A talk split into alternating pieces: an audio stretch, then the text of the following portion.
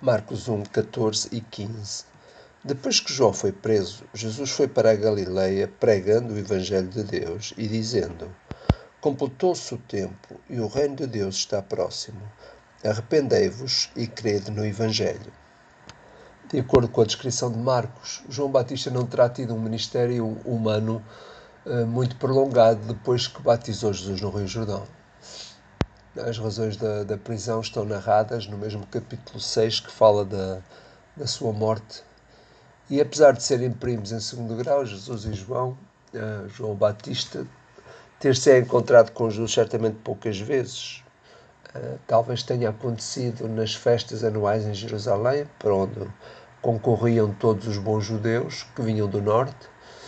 Uh, aliás, a presença de Jesus nas festas no templo aos 12 anos será uma indicação plausível da sua regular assistência pelos anos seguintes, certamente. Marcos registra de forma documental a ação de Jesus logo que soube que João tinha sido preso. E, claro, Jesus uh, certamente sentiria que João Batista não sairia do, do cárcere com vida, não é? É, e por isso o Filho de Deus anuncia o seu ministério terreno indo para as bandas da Galileia Norte. Agora, coincidência ou não, uh, perguntamos a nós mesmos: por que Jesus não foi para a Judeia, o lugar onde João Batista tinha semeado o Evangelho do arrependimento? É, talvez seja apenas um sentido geográfico em mente que leva o nosso Salvador a iniciar o seu ministério em terras da Galileia? De forma a dar uma cobertura maior à extensão do sentido do reino de Deus. Enfim, o espaço uh, fica para cada um de nós pensar por que razão, não é? Mas uh, eu creio pessoalmente que há aqui um sentido missiológico que, uh, na verdade, está presente. Nós sabemos que todo judeu, ainda que fosse versado nas leis, sabia que eh, a Galileia era uma terra uh, que uh, não chamaria propriamente uh, pessoas para lá. É? sabemos que a Galileia significava o círculo dos incrédulos, portanto, era uma província onde sempre predominou a maior mistura de raças. na sua maioria, os habitantes da Galileia eram os chamados amarés. Quem eram os amarés? A palavra significa povo da terra. E, portanto, ao longo dos anos, esta variedade de grupos humanos que habitavam esta parte da Palestina foi crescendo é? e foi, foi bastante grande. E para os, nós nos definirmos historicamente, nós teríamos que voltar aos tempos de Abraão, fazê-los passar pelo tempo em que o povo estava cativo na, na Babilónia, lembrar inclusivamente aquelas alturas em que a terra da Palestina foram ocupados por povos diversificados, uh, os, os arameus, os filisteus, os mesopotâmios, enfim. Os judeus eram conhecedores da história e os próprios rabinos, os doutores da lei, sacerdotes uh, do tempo de Jesus, ainda mantinham na memória esta ideia do, de um coração que era imperdoado por causa da usurpação das terras por parte de todos estes grupos. Portanto, estes que permaneciam na Galileia no tempo de Jesus eram ainda os amarés da história. Portanto, o conceito era atribuído uh, aos amarés era fortemente negativo por parte dos fariseus e até de outros grupos religiosos, políticos e sociais. Ora, Jesus foi inclusivamente considerado pelos próprios principais dos sacerdotes e dos fariseus um amarés. Uh, aliás, as palavras de João 7, 49 a 52 diz que uh, Jesus, eh, portanto, eh, examina e verás eh, que da Galileia não se levanta profeta. Portanto, o, o engano desta classe religiosa dos tempos de Jesus era grande, porque eles tinham a ideia que realmente de, da Galileia, daquela região, não poderia vir ninguém que pudesse fazer alguma coisa notória pela nação. Agora, dentro dos residentes da Galileia, portanto, o povo da terra, como eram conhecidos, haveriam de surgir inúmeros corações predispostos e abertos à mensagem anunciada pelo Salvador, é? que dizia que o tempo está próximo, ou o, o, tempo está cumprido e o reino de Deus está próximo, arrependei-vos e crede no Evangelho. Esta era a mensagem inicial que o Senhor Jesus uh, realmente uh, fez, uh, próxima também daquilo que era, ou no seguimento daquilo que era a mensagem do próprio João Batista, não é? que dizia também arrependei-vos e, e crede no Evangelho. Agora, há de facto, no meu ponto de vista, uma motivação missiológica que leva Jesus até à Galileia. É? Era ali que residiam os corações despidos de preconceitos para com o Messias. E nós sabemos disso pela descrição do próprio texto bíblico. É? As pessoas eram, eram, eram realmente sensíveis à chamada para o reino de Deus. E é a partir daqui da Galileia que se forma uma classe de discípulos que jamais deixariam de cobrir o mundo com a mensagem do arrependimento e da fé e da boa nova que era anunciada pelo Salvador. Nós sabemos que desde cedo o Salvador entendeu que veio para o que era seu, mas os seus não o receberam. Portanto, ele tratou de ir ao encontro daqueles que tinham um espaço para ele nas suas vidas. E por isso é que a palavra de Deus diz que a todos quantos o receberam, deu-lhes o poder de serem feitos filhos de Deus aos que creem no seu nome. Há aqui uma estratégia do próprio Mestre, é ir para uma região que, eh, onde as pessoas eram consideradas os tais amarés, né?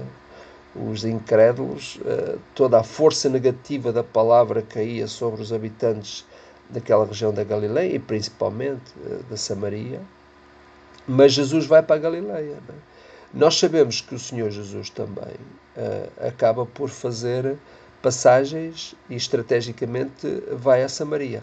Ora, nós sabemos que a Samaria uh, tem um é, é ainda muito uh, considerada, portanto, uma região ainda muito, muito menos judia, digamos assim, por causa da, daí da, da, da, grande força e concentração dos, dos povos que vieram de fora.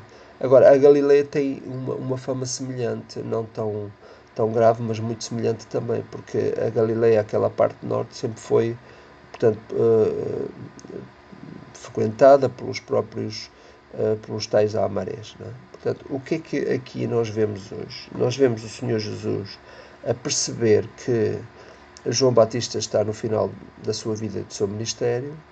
Ele próprio, uh, digamos, sabe que João Batista certamente não sairá do cárcere mais e, portanto, ele desloca-se para a Galileia para certamente, numa atitude missiológica, cumprir aquilo que era a espera e, digamos assim, aquilo que era hum, a esperança do povo da Galileia em relação ao Messias. É? E nós entendemos pela descrição do, do texto bíblico que realmente é, é da Galileia que vêm muitos daqueles que hão de fazer história bíblica, onde continuar o ministério do Mestre. É? apesar de nós sabermos também que é exatamente nestes lugares da Galileia e da Samaria que Jesus tem os melhores resultados em termos de missão porque inclusivamente em Samaria nós sabemos que há corações abertos e sempre que Jesus passou por lá ele obteve bons resultados à resposta do, do Evangelho que era pregado. Não é? Portanto, é interessante pensar sobre isto uh, e hoje uh, a, minha, a minha reflexão vai no sentido de imaginar o quanto às vezes a nossa impressão religiosa, a nossa carga religiosa, nos pode impedir de ver a verdade e até de sermos sensíveis ao arrependimento e àquilo que é a mensagem que o Evangelho faz. E isto tem sido uma das coisas que me tem preocupado. É?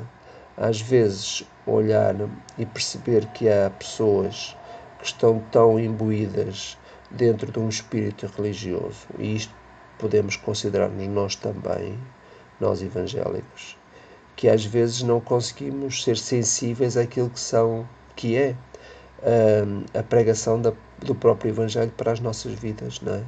E aquilo que tem o lugar da palavra nas nossas próprias vidas. Portanto, o que acontecia lá em Jerusalém, lá na Judeia, com toda aquela auréola de religiosidade que vinha a partir do templo, uh, toda aquela casta religiosa ou política que existia uh, na capital e toda a região da Judeia, tornou-se de facto numa classe de pessoas que estavam constantemente a fechar-se àquilo que era o anúncio do Evangelho, apesar dos resultados que Jesus teve, com certeza, na Judeia.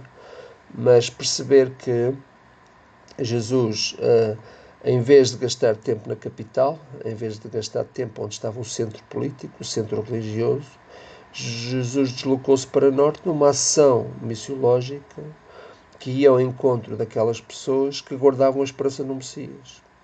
Isto faz-me faz pensar hoje até que ponto nós, que às vezes estamos tão desejosos de alcançar pessoas e de estar nos grandes centros onde as pessoas estão, não nos apercebemos que ao mesmo tempo esses centros são lugares onde as pessoas estão tão carregadas dos seus próprios preconceitos que muitas vezes estão muito fechados àquilo que é a mensagem do Evangelho. E noutros lugares onde as pessoas uh, parecem estar despidas, digamos assim, de interesse, é onde elas respondem. Hoje o que eu quero pensar é olhar para dentro de mim próprio e perguntar a mim mesmo se a, a, minha experiência cristã, a minha experiência religiosa, digamos assim, de fé, não tem muitas vezes bloqueado o meu próprio coração para a descoberta de novas verdades das Escrituras e, além do mais, poder estar todos os dias aberto àquilo que é a voz do Espírito para falar comigo a respeito uh, da grandeza da Palavra de Deus e daquilo que ela realmente é e é o espaço que deve ocupar dentro da minha própria vida. Portanto, um, serei eu um amarés no sentido em que sou desprezado pelos outros mas tenho coração aberto para Deus, ora, nesse sentido, não me importo de ser um amarés. Um abraço para todos.